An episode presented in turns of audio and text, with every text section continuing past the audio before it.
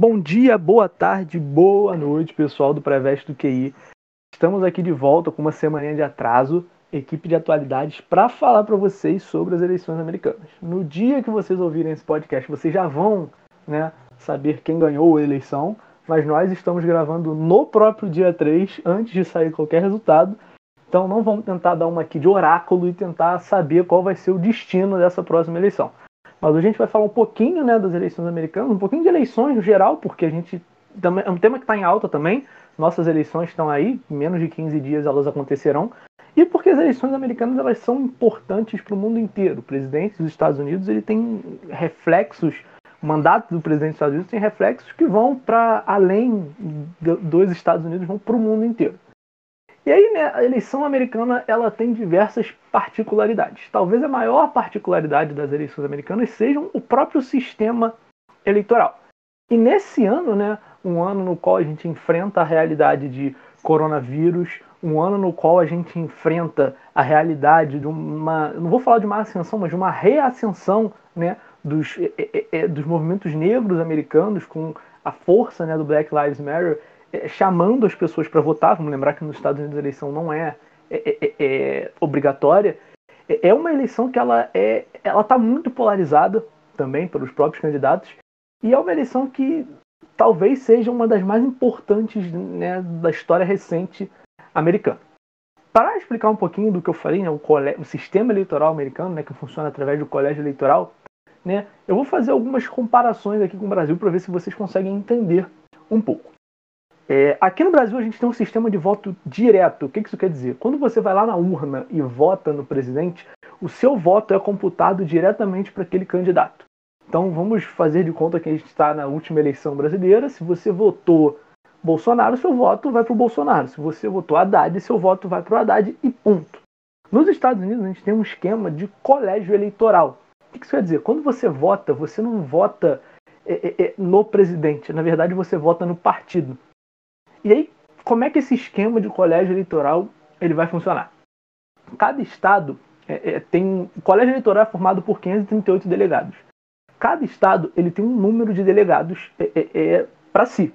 Só que esses delegados eles não estão distribuídos irmãmente. Eles estão distribuídos de acordo com a população de cada estado. Ou seja, cada estado tem um peso. Sim, alguns estados dentro dos Estados Unidos são mais importantes que outros na eleição. Por quê? Dos 538 delegados né, do colégio eleitoral, você tem, por exemplo, a Califórnia, que é o estado mais populoso nos Estados Unidos, que tem é, é, é 55 delegados. Você tem o Texas, que tem é, 38. Na Flórida, você tem 29. Ou seja, esses estados são muito mais importantes percentualmente do que se você pegar, por exemplo, Kansas, né, Dakota do Norte, Dakota do Sul. Só para fins comparativos, a Califórnia, que tem 40 milhões de habitantes, tem 55 delegados, como eu já falei. O Kansas tem, se eu não me engano, 5 ou 6 milhões de habitantes e só tem 5 delegados. Né? E o número de delegados, para além da população, ele vai de acordo com o número de distritos. Né? A Califórnia tem 53 distritos e o Kansas tem só 3. E aí, é, é, cada distrito você tem um delegado e para cada senador você tem um delegado. Como todos os estados têm dois senadores, todos os estados já têm ali de começo dois delegados para cada, porque é um para cada senador. E aí você adiciona o número de distritos. E óbvio, os estados mais populosos têm mais distritos, porque você tem que ter mais divisões administrativas para né, é, é, é, administrar um, um, punhado de gente. Né? E quanto mais gente concentrada, mais divisões você vai ter. E os distritos nos Estados Unidos, comparando aqui com o Brasil, são tipo os municípios. Se você tem mais municípios, você tem mais delegados. E aí, cara, esse tipo de sistema ele dá brechas para acontecer o que aconteceu na última eleição nos Estados Unidos, na eleição de 2016, na qual a Hillary Clinton teve 3 milhões de votos a mais que o Donald Trump, mas não foi eleita. Porque apesar de ter sido eleita em estados onde né, a maioria é, é, é, era onde você tinha uma maioria de população, o Trump ganhou em muito mais estados. Então ele, ele tinha né, muitos, muitos delegados. E é importante ressaltar também uma coisa que eu não falei aqui, quase que ia passando, né? Em cada estado, não é tipo assim, ah, não, a Califórnia tem 55 delegados. Então, se 60% do, dos votos foi para o Biden, o Biden vai ter 60% desses 55. Não. Eles têm um esquema de vencedor leva tudo. Então, se os democratas, né, o Joe Biden, ganhar na, na Califórnia, ele vai ter os 55 é, é, delegados da Califórnia. Não importa, não importa se a diferença for de 1%. Né? Só tem dois estados que não adotam esse sistema, que eles chamam de The Winner, the winner Takes All, né? o vencedor leva tudo, que são Nebraska e o Maine. Tirando esses dois, todos os estados são assim. Você ganhou, percentualmente, você leva todos os delegados. E aí que está a importância de você ganhar em estados mais populosos. Né? E que foi o que aconteceu com o Trump. Ele teve menos votos, mas ele ganhou em estados que deram para ele né, um punhado maior de delegados no colégio eleitoral. Enfim, esse, esse esquema, né, para não me alongar mais que isso, ele abre brechas para a gente falar, para a gente fazer alguns questionamentos, né? Os Estados Unidos eles carregam, né, eles têm esse discurso de serem a maior democracia do mundo, país da liberdade de expressão, só que esse tipo de eleição ele levanta um questionamento muito grande sobre a, a, a democracia americana, porque a gente se pergunta de fato, é um sistema que é totalmente democrático? É totalmente democrático um presidente ter menos votos que o outro na corrida eleitoral e, e ser eleito. É, é, é isso traz muitos debates. E para não me alongar, né, eu vou passar essa bola para os meus amigos e daqui a pouco a gente volta a conversar mais um pouco sobre isso. Então, bom dia, boa tarde, boa noite para vocês também, Marcelo e Natália.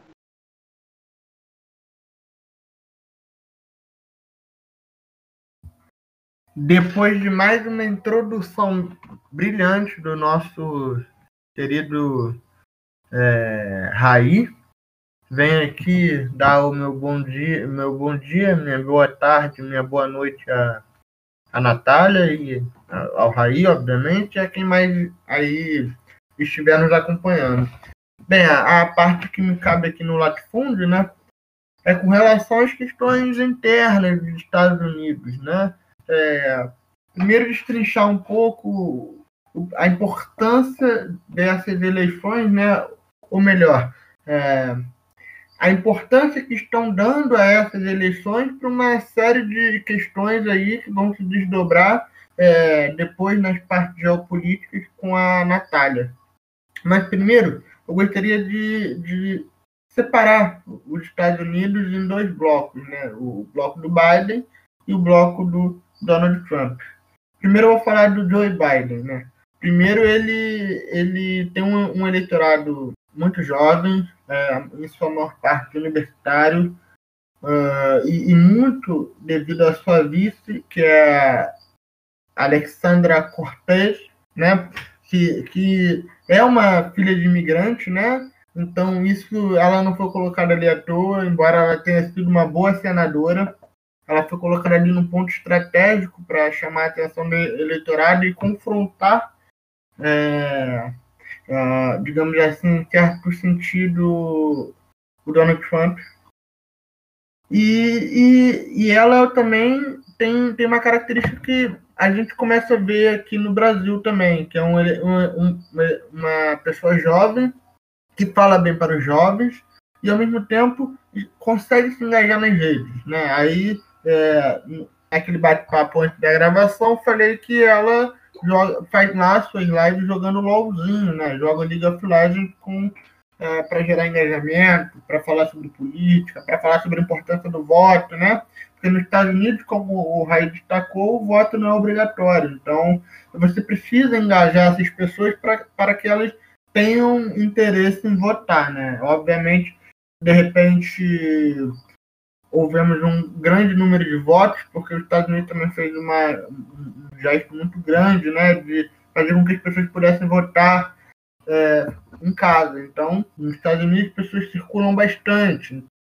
Uh, bem, você pode votar do, do, lugar que você esteja, que você está, né? Você não teria que retornar ao seu é, ponto eleitoral para votar. É. É, e o eleitorado do Donald Trump, né, ele tem um, ele, ele é bastante diverso. Se por um lado tem o, o branco, anglo-saxão, protestante, hétero, sexual, é, que, tem, que adota uma postura anti-imigração, anti-globalização, que, enfim, racista, obviamente, também, né? E, e, e, e, também tem os imigrantes, e por que, que os imigrantes, né, embora sejam contraditórios, eles, eles fazem parte do eleitorado do Trump? Isso que eu vou falar, é, não sei se está em algum lugar, mas eu, eu, tenho essas informações porque eu tenho um tio que está na mesma situação. Ele, enfim, nos anos 90 foi para os Estados Unidos, então viveu todo aquele processo de ilegalidade, casou com uma porta-riquenha, casou com um americano, adquiriu o green card e hoje em dia é um cidadão americano. Um cidadão americano, mas que o tempo todo, se comparado ao norte-americano genuíno, ele é, ele é sempre tem sempre sua imagem denegrida. Então, como funciona isso? Esses caras que têm direito ao voto, que viram cidadãos americanos, para se distinguirem dos outros imigrantes ilegais, eles, eles usam do, de, desse green card, desse poder de voto, para, para fazer a distinção com, com os ilegais, né? Aí é, é, o peruano que é porco, o boliviano que é sujo, o venezuelano que, enfim, é, é pobre, não sei o que, de maduro. Então, eles precisam fazer esse tempo todo esse exercício de autoridade com as pessoas que não têm a mesma condição que eles, que não têm nem direitos do que eles. E, e por que, que isso é importante? Porque é exatamente aí que entra aquilo que a gente já falou por diversas vezes as fake news. Né? Porque o discurso anti-imigração não atinge só o americano que, que, enfim, vê seu emprego sendo ocupado por um imigrante, que vê é, o encarecimento do, do, do, do seu locatário, do, da sua residência, porque cidade cresceu e está ocorrendo uma especulação imobiliária também atinge esses imigrantes que conquistaram esse direito, enfim, das mais diversas formas, e eles encontram é, essa necessidade de distinção para os outros. E essa eleição ela tem uma carga bem importante né, para, para o cenário global como um todo. E esse cenário ele, ele é bastante difuso e vai depender bastante dos resultados eleitorais unidos, né? Muita gente, é, isso mostra, isso, isso é um exercício bacana para a gente ver como o mundo hoje em dia ele é completamente conectado das mais diversas formas de esferas. E como também, é, no passado, ele também esteve, né? Então a gente tem que estar atento também para a importância dos desdobramentos que a vitória de Donald Trump vai ter e a, e a vitória de Joe Biden vai ter. É, para uma disputa geopolítica é, de caráter bélico, o Donald Trump parece ter, ter, ter tombar para esse perfil. Mas uma mudança de postura no Estado e uma mudança de norte-americana, o Joe Biden, que passa longe de ser de ser um cara da esquerda, o Donald Trump pinta, tem, tem outras características. Então a Natália ela vai trazer um pouco desse panorama pensando o Brasil, que talvez seja o exercício aqui que mais nos interessa e interessa também aos alunos. E aí, galera, como é que vocês estão? Espero que estejam todos bem. É, eu vou dar um panorama agora rapidinho para vocês sobre o que pode mudar na relação Brasil-Estados Unidos caso o Biden seja eleito. É, primeiro vamos falar do Trump rapidinho, né? Se o Trump for reeleito, eu, a, a, a grande chance é de que tenha uma continuidade na relação que o Bolsonaro estabeleceu com ele, que é de par, forte parceria, um alinhamento quase automático e como a gente tem visto nos últimos meses dos últimos anos. Mas antes, agora, antes de falar sobre Biden, eu vou dar uma pincelada rapidinho sobre a tradição diplomática brasileira, que é uma das nossas é um dos nossos pontos mais fortes no quesito política externa. É, o Brasil ele tem uma tradição diplomática fortíssima e muito respeitada mundo afora. E desde a nossa independência, é, a gente vem buscando cada vez mais é uma postura conciliadora, um diálogo com um diálogo na medida do possível é, de igual para igual. E isso vem, óbvio que isso vai se adaptando a cada tempo histórico, mas isso vem progredindo de uma forma meio que constante. É, quando o Bolsonaro ele foi eleito, essa, essa postura de diálogo, de conciliação e de esse respeito da nossa tradição diplomática, pela nossa tradição diplomática, ele foi sendo quebrado aos poucos. Porque justamente por essa preferência na parceria com os Estados Unidos, é, o nosso governo atual acabou isolando, se isolando de outros grandes parceiros que a gente tem há, há algumas décadas, né? É, um exemplo disso é a China, que a gente tem visto acontecer um conflito bem forte nos últimos meses. É, sendo que, assim, gente, a China atualmente é o país que mais importa produtos brasileiros. E os Estados Unidos ficam em segundo lugar. Então, a gente não pode se dar o luxo de ter um conflito, né, nesse sentido. É, vamos lá. Agora, o Biden, se ele for eleito, o que, que muda? Vou resgatar o que, que o, o, o Marcelo falou. O Biden está longe de ser de esquerda. Muita gente acha que a dicotomia democratas-republicanos é uma dicotomia direita-esquerda, porque a gente aprende muito é, esse tipo de polarização na escola mas não é bem assim. Ambos são partidos de direita e eles vão ter as próprias variações internas. Mas o Biden não é um governo, não é um, um político de esquerda. É... O que acontece?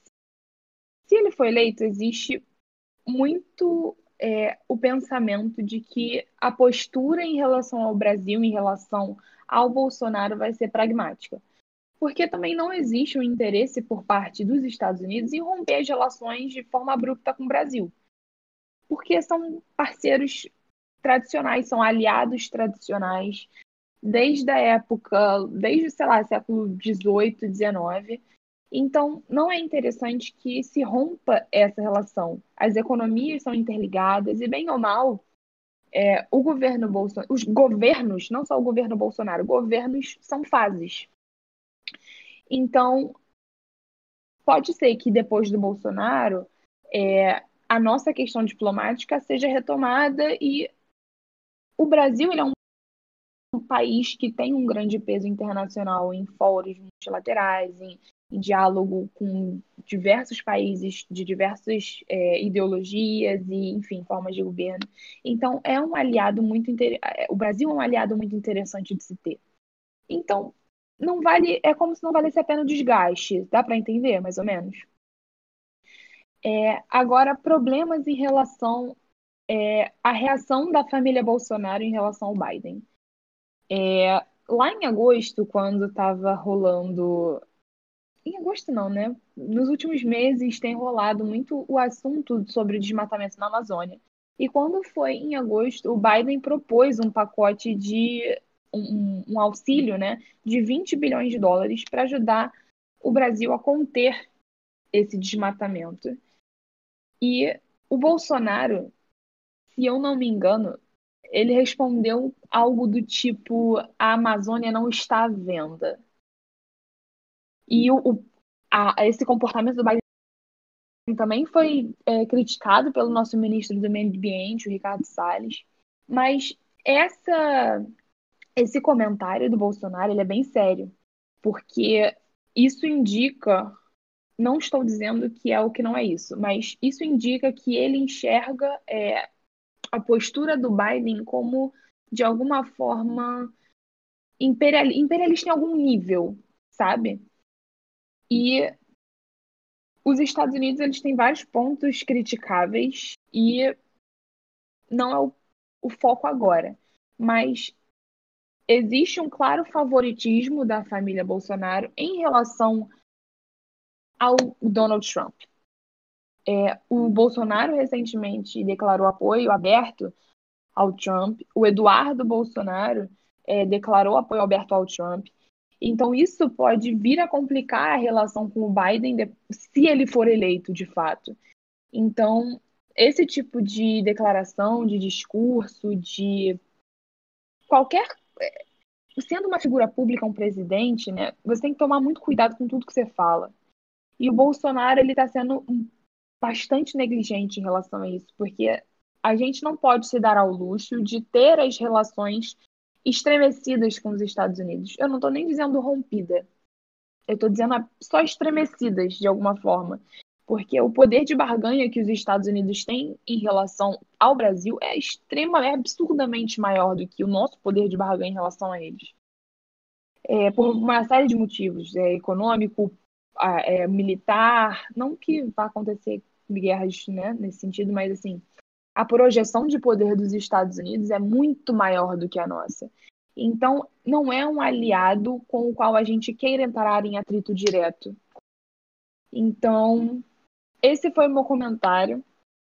É, não tem como a gente saber como vão ser as coisas daqui para frente, até porque, em relação ao governo Bolsonaro, tudo é sempre bastante imprevisível. É, parece que não tem muito planejamento, muito controle sobre o que é dito. Mas, e isso pode gerar problemas né, diplomáticos significativos para a gente. E a gente está vendo essa, esse caos acontecer e a gente tem que ter muito cuidado na hora de analisar e de pensar e de se posicionar em relação a isso, galera. Então, meninos, se vocês tiverem algum comentário, se vocês tiverem algum algo a adicionar, um debate para prosseguir, por favor. É, a Natália ela levantou alguns pontos interessantes, né? Eu vou começar com o meio ambiente e me parece que de alguma forma a, a juventude, os cidadãos dos países do hemisfério norte, eles têm uma preocupação maior com questões ligadas ao meio ambiente, qualidade de vida, ecologia, com o futuro do planeta, né? Uma, uma frase menor e mais curta e direta do que alguns, alguns cidadãos e jovens do hemisfério sul do país. Né? E a Greta Thunberg, de certa forma, embora ela não seja norte-americana, ela simboliza, né? porque ela rivalizou com Donald Trump por seguidas vezes. E o Biden, ele tem né, esse perfil de, de ser uh, não negacionista, né? E, e, e, assim, eu acho que isso era o mínimo, mas carregar é, é, esse, esse, é, essa identidade de não ser negacionista do, do aquecimento global, etc., ou terraplanista, é, hoje em dia me parece ser virtude de, de que um presidente, ou não, né, porque o Donald Trump está do outro lado, tem que carregar com, consigo né, essa afirmação. Isso diz muito sobre a disputa narrativa no, no, nosso tempo, né? As coisas que circulam por aí e as informações que a gente recebe. Um outro, uma outra questão importante que a Natália levantou é Bolsonaro, né? Que nos cabe aqui uh, no nosso, na nossa terrinha, no Brasil, comentar, é o alinhamento direto com um dos lados, né? E vale lembrar é, que não é a primeira, não é a primeira vez que o Bolsonaro ele ele não intervém, obviamente, né? A presença ou a ausência dele.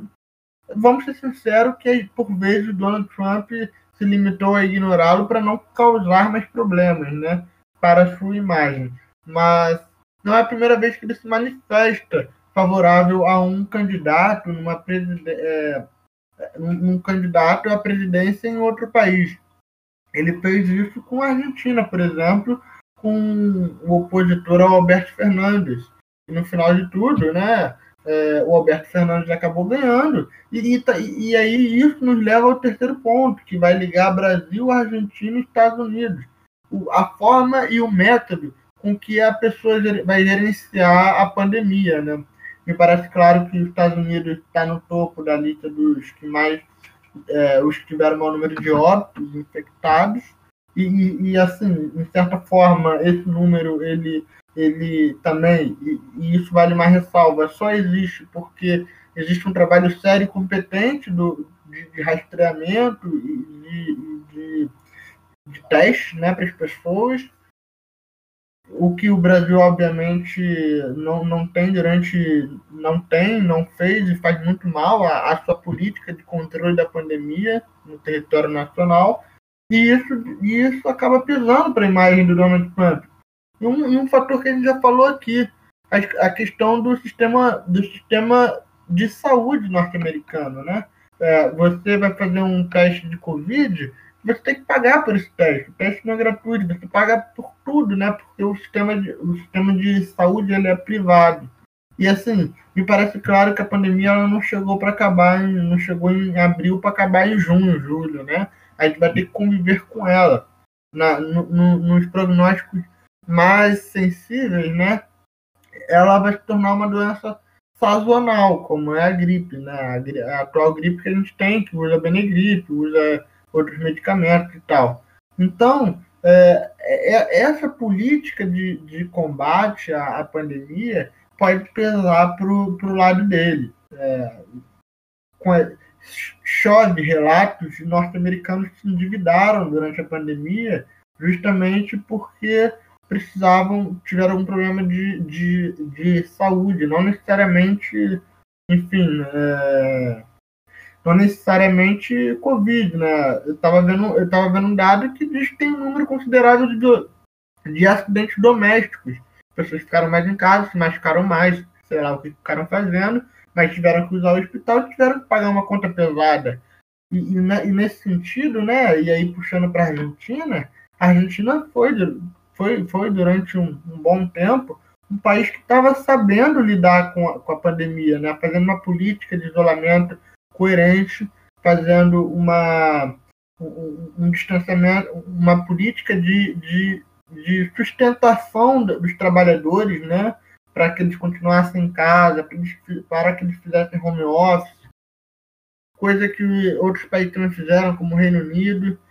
Mas aí eu vou fazer uma única ressalva e, e passar para o Raí ou para a Natália, que é a questão territorial. Enquanto na Argentina você precisa lidar com é, com a Grande Buenos Aires, né, e, porque todas as outras é, cidades grandes da Argentina são menores, você e no Brasil tem o que? Bra, é, Brasília, São Paulo, Rio de Janeiro que, e Minas Gerais, que são talvez as quatro grandes cidades do, do Rio, do Brasil, você, te, você deveria ter uh, deveria ter tomado conta cuidado dessas capitais e isso não houve, né? Então a pandemia perdeu-se no descontrole. Nos Estados Unidos tem, tem algumas problemáticas, né, como a enorme circulação de gente, muito maior do que, enfim, em qualquer outro país da América do Sul, né?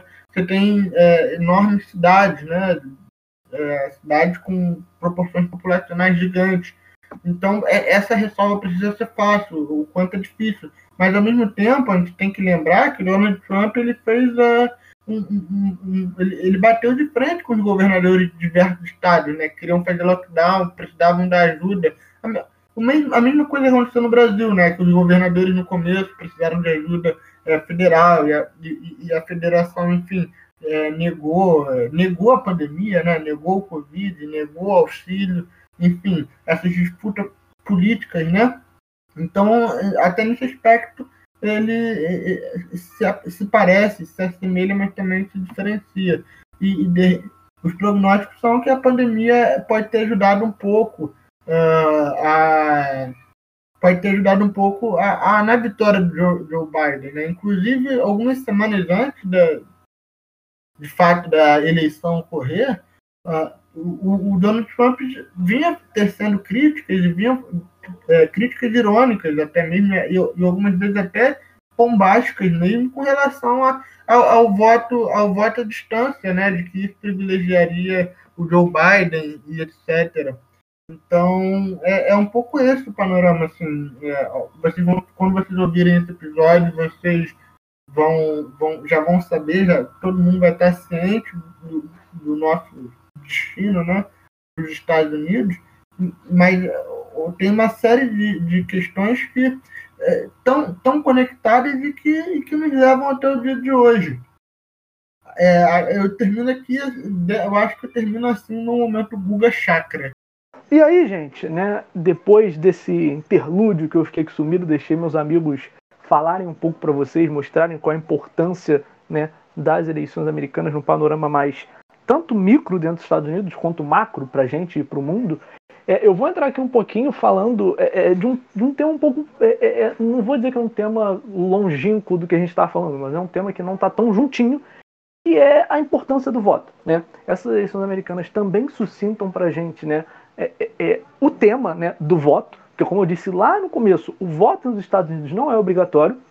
Só que só através do voto você pode né, conseguir as mudanças que você quer.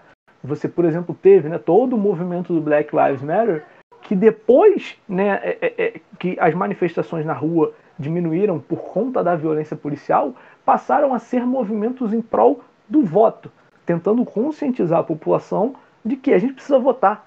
Todo esse movimento que a gente trouxe para a rua, toda essa movimentação que a gente fez aqui, ela não adianta de nada se ela não resultar em mudanças é, é, é, eleitorais. Ela não adianta de nada se nós não votarmos né, é, é, no, no parlamento, ou no caso dessa eleição, na Casa Branca, né, é, pessoas que vão dar voz às nossas reivindicações. E aí esse mov movimento ele se tornou um movimento em prol do voto, né? E aí você tem figuras importantíssimas, né, pedindo o voto. Eu não sou uma pessoa tão ligada aí no mundo pop, mas eu assisto bastante esporte, né? E a gente tem a liderança de caras como LeBron James, né, no futebol é, é que que fizeram acordos com a NBA que todos os times vão ceder os seus ginásios como, né, é, é como, ai meu Deus, me fugiu a palavra, sessão eleitoral. É, você tem né, time de futebol americano também cedendo seus estádios para isso, jogadores de futebol americano, né, falando para as pessoas, vão e votem. E assim, por mais que às vezes pareça né, banal falar sobre a importância do voto, é, com certeza você já conhece, você conhece alguém que um dia é, chegou perto dessa época de eleição, que a gente também está aqui no Rio de Janeiro, então talvez você esteja vivendo isso agora, falou, ah, mas para que votar? Todo mundo é corrupto, eu sempre voto nulo, eu sempre voto branco, vou votar em quê? Todo mundo lá é corrupto. Não, cara. A real é que se você pesquisar, você vai achar candidatos com os quais você se identifica. E se você pesquisar o histórico desses candidatos, eles forem candidatos honestos, que vale a pena o seu voto, você pode votar neles, sabe? Não, não, como é que eu vou falar? Não, não tá errado. Você tem que ter. Se você entrar na votação, entrar numa eleição com a, com a cabeça de ah, qualquer voto não vai adiantar de nada, você já perdeu a eleição, sabe? Então toda mudança que você quer, ela tá nas urnas. E aí, para exemplificar um pouquinho disso, eu vou trazer um pouquinho da experiência, né, da, da nossa própria história, sabe? Se você olhar para nossa história, se você olhar para lá para a Primeira República, né, apelidada negativamente no período posterior de República Velha, que é a forma como a gente mais conhece, é, é, é, esse período republicano é, é, é, um período no qual a gente não tinha um sufrágio universal. Na verdade, a gente não tinha. É, é, os analfabetos não podiam votar e as mulheres não podiam votar. É, a gente já tinha abolido aqui o voto censitário, qualquer é, homem maior de 21 anos que fosse alfabetizado poderia votar. Mas assim, pensa numa coisa, a gente está falando de um Brasil, né, no qual a maioria da população masculina e feminina, enfim, a maioria da população ainda era analfabeta. E a gente está falando de uma época em que a maioria da população era analfabeta e a educação não era. Na Constituição, na primeira Constituição republicana, a Constituição de 1891, educação não era algo que teria que ser garantido pelo Estado. Ou seja, como é que você muda o panorama, esse panorama, né, sem o voto? E não tinha como mudar. Por quê? Só pessoas alfabetizadas poderiam votar, mas a educação não era obrigatória do Estado. Quando as pessoas são daquelas pessoas que estão ali, da oligarquia que estava no poder, que mais pessoas pudessem votar. Por quê? Porque elas iam depor aquela oligarquia. A gente conhece bem esse período como aquele período da República do Café com Leite, a República das Oligarquias, porque era isso, a gente tinha um, pequeno grupo de pessoas que dominavam o poder e através de mecanismos de poder se mantinham no poder, em grande parte é, é, é, subjugando é, a pequena parte da população que podia votar. A gente tinha uma população pequena que podia votar, e essa população pequena que podia votar, ela ficava refém dos que a gente conhece como os coronéis. O voto era aberto, né? não era voto secreto, como é hoje, todo mundo sabia em quem você estava votando, você, você basicamente declarava em quem você estava votando. E aí as pessoas que tinham poder, elas podiam te obrigar, elas não podiam te obrigar, mas assim, ah, se você não votar no meu candidato, você vai ficar sem uma casa, se você não votar no meu candidato, você vai ficar sem a sua terra para plantar, sem o seu dinheiro. É, é, então, assim, eu sei que eu estou falando rápido desse período, até porque se eu for dar uma aula só disso, eu vou ficar aqui uma hora falando. Mas assim, é, é, o voto ele é muito importante porque é através do voto e só o voto que você consegue mudar essas coisas. No caso da República Velha, você não tinha voto. Então, só com a revolução, com um golpe de, de Estado que se desembocou numa revolução em 1930, o golpe do Getúlio Vargas, o golpe pelo qual ele depõe, né, é, é, a República Velha e assume, só a partir de uma revolução que ele conseguiu mudar isso. E aí ele olha para trás e percebe o seguinte, cara, é, eu, eu, preciso angariar apoio de algumas pessoas a mais para me manter no poder. E aí, em 1932, ele faz um código eleitoral no qual diz o seguinte: agora as mulheres podem votar. Pouco tempo depois, ele vai botar na Constituição que a educação é algo que o Estado tem que dar. E aí, só que ainda a gente não tinha um sufrágio universal, porque aqui os analfabetos não podiam votar. E a única Constituição nossa que prevê um sufrágio universal é de 88. Ou seja, tem menos de 40 anos que a gente tem sufrágio universal no Brasil. É muito importante votar, porque para trás muita gente é, é, é, é, sofreu por não poder votar. E mesmo hoje, algumas pessoas continuam sofrendo porque não reconhecem, não conhecem seus direitos de voto e não sabem que a partir do seu direito de voto elas podem mudar a situação que elas mesmas vivem. Então, por mais que às vezes você pensar que o seu voto não vai fazer diferença, ele vai, porque todo mundo tiver, se todo mundo tiver uma mentalidade assim, né, a gente não consegue eleger ninguém, a gente não vai para lugar nenhum. E aí a gente fica na mão desses é, é, de muitos políticos que estão aí há anos e anos, que não prestaram nada para ninguém, não fizeram nada para ninguém, não ajudaram ninguém, e estão ali só é, reproduzindo né, estruturas antigas de poder que não, não favorecem a massa da população. Então, por mais que minha fala tenha ficado um pouco longa, desculpa se ficou um pouco confusa, gente. Eu vou passar agora para o Marcelo e para a Natália para eles comentarem em cima disso e para a gente já encaminhar o nosso esse episódio aqui para o fim. Não, eu só, eu só comentaria que existe, vem surgindo, né, cada vez mais, vem ficando cada vez mais forte, é, a ideia de que, de que o político, né, ele não é um, um sujeito correto, não é um sujeito coerente e que muita gente se aproveita dessa situação, né, de, óbvio, inúmeros esquemas de corrupção, de, de enfim, é, e, e, vários outros escândalos, né, que atingem a política tanto local como regional quanto nacional, mas é, é importante pessoas ficarem cientes de que muita gente vem se aproveitando desse discurso da não política para, enfim, ocupar um espaço e, e, assumir aquele espaço por outros viéses, né? Pelo viés religioso, bem, pelo viés de poder econômico, e, e, não, pelo, e não pelo retorno ou interesse é, é, para com o cidadão, né? para, para a cidade.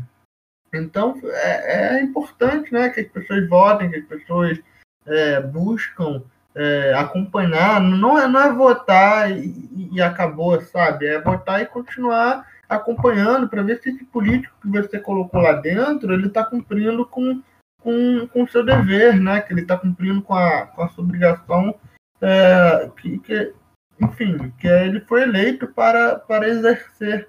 Então é, é importante, é importante que é, as pessoas se engajem e se interagem é, essas eleições que estão agora, elas, são, elas podem ser um, um passo inicial para mudanças maiores no futuro. É, eu acho que é isso mesmo, a gente já pode passar para as dicas culturais por mim, aí, Natália. Eu também acho que sim, só para destacar que é muito importante esse ponto que você tocou, nem me veio a cabeça, mas assim, a demonização da política que a gente tem vivido nos últimos tempos é uma parada muito prejudicial, porque tudo é político. E quando você fala que, ah, não, não vou votar porque todo mundo é uma corja, você só está dando voz aos políticos que estão ali há muito tempo e nunca fizeram nada para ninguém, como eu falei. Enfim, vamos passar para as dicas culturais.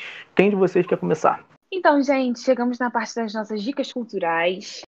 E o primeiro filme que me veio à mente quando a gente estava conversando sobre o tema, escolhendo o tema, foi um filme chamado Sufragistas que fala sobre a luta feminina na busca pelo voto, pelo sufrágio universal.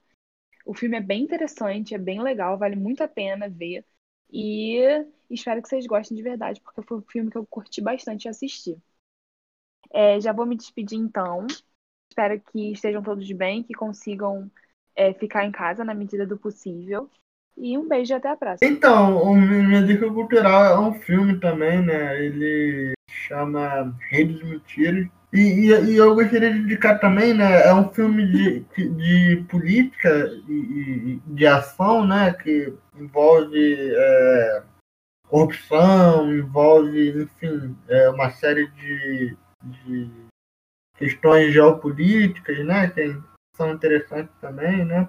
Mas eu gostaria de, de indicar uma comédia que, enfim, é, faz jus é, aos momentos que nós vivemos, né? Alguns dos líderes que estão no poder e que eu assisti recentemente com meu primo de, de 10 anos e que pode exemplificar bastante de forma lúdica que é o Grande Mentiroso, né? É uma comédia dos anos 2000, não sei se os alunos de hoje em dia já ouviram falar, mas é, cai bem, assim, como uma metáfora para fake news e para uma série de coisas que nós vivemos aí. Então, galera, a gente estava rindo aqui, né, porque a Natália roubou minha dica, eu ia falar sobre os sufragistas. Mas, né, para não deixar passar em branco, né, não deixar vocês sem uma dica cultural por minha parte, eu vou indicar aqui o Democracia em Vertigem, né? Que é um documentário que ele toma um, um, um ponto de vista, ele toma um ponto de partida, que é, é, feito a partir ali do impeachment da Dilma, né? É, e a partir do impeachment da Dilma, a partir do processo do impeachment da Dilma, ele fala um pouquinho sobre né, é, é o processo de radicalização política no Brasil. Por isso, Democracia em Vertigem. Sempre bom destacar que, assim, mesmo sendo um documentário, e por ser um documentário, ele não tem que ser neutro, só porque ele é um documentário. Ele toma um ponto de partida, um ponto de partida mais da esquerda, de não, aqui temos um golpe, a partir deste golpe temos uma é, é, radicalização da política brasileira, e esse golpe em si, ele já dá indícios disso, né? Indico aqui para vocês, espero que vocês gostem, deixar aqui meu tchau tchau, um abraço, caso vocês precisem da gente, vocês podem chamar. E é isso, galerinha. Valeu, tchau, tchau.